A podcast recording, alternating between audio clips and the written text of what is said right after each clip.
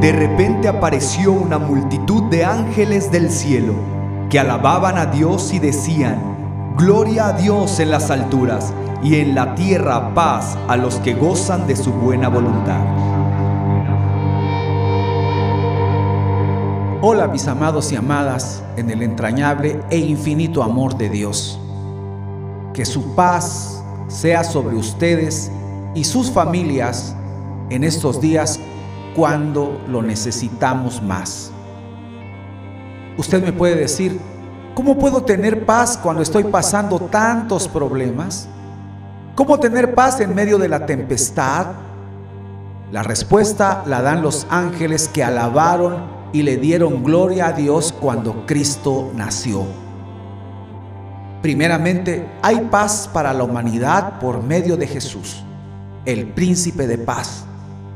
Él dijo, mi paz les dejo, mi paz les doy.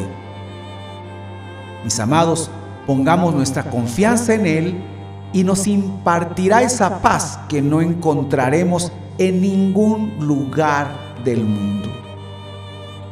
En segundo lugar, hay paz para los que caminan en la buena, agradable y perfecta voluntad de Dios. Cuando caminas conforme a su voluntad, vendrá una paz sobrenatural sobre tu vida. Deja que el príncipe de paz llene tu corazón.